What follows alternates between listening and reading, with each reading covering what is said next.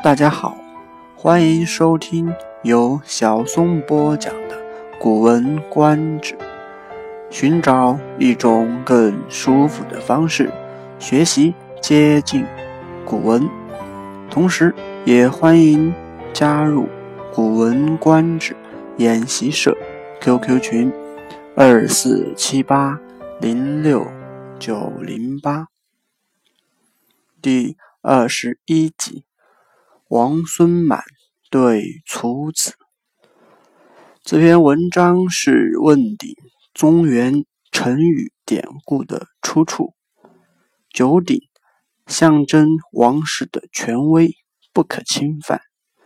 大义士子楚庄王有一次把部队开到了周王室的边疆，而傲慢地向前来慰问的周使者。打听九鼎轻重大小的故事。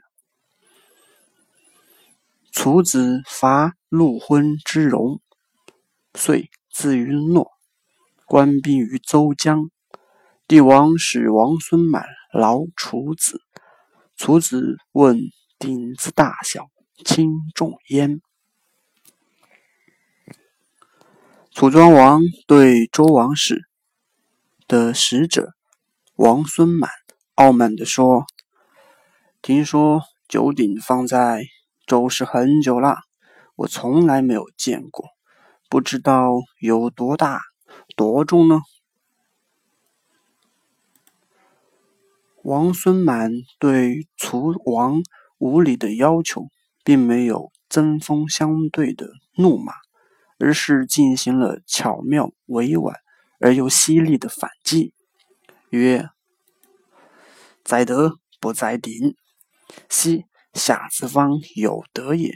远方图物，共经九牧，筑鼎象物，百物而为之备，使民之神间。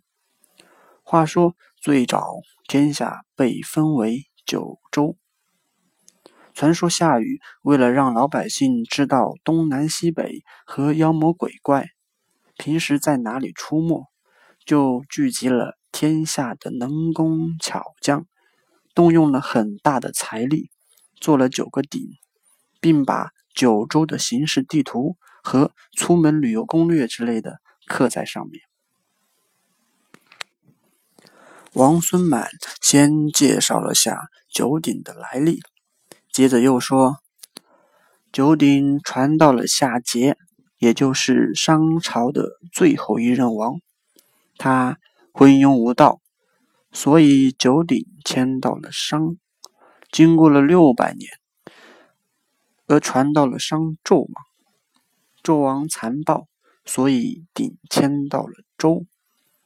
像我们周朝，传了三十代，共七百年，天命所归。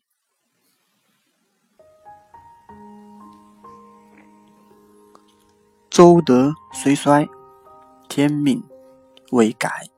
鼎之轻重，未可问也。这就是文章的全部内容。楚国身为诸侯国，胆敢去问象征权威的九鼎。从另一个角度来说，天下的诸侯国从最开始的暗地无视王权。开始向明面上挑战而超越王权的慢慢过渡。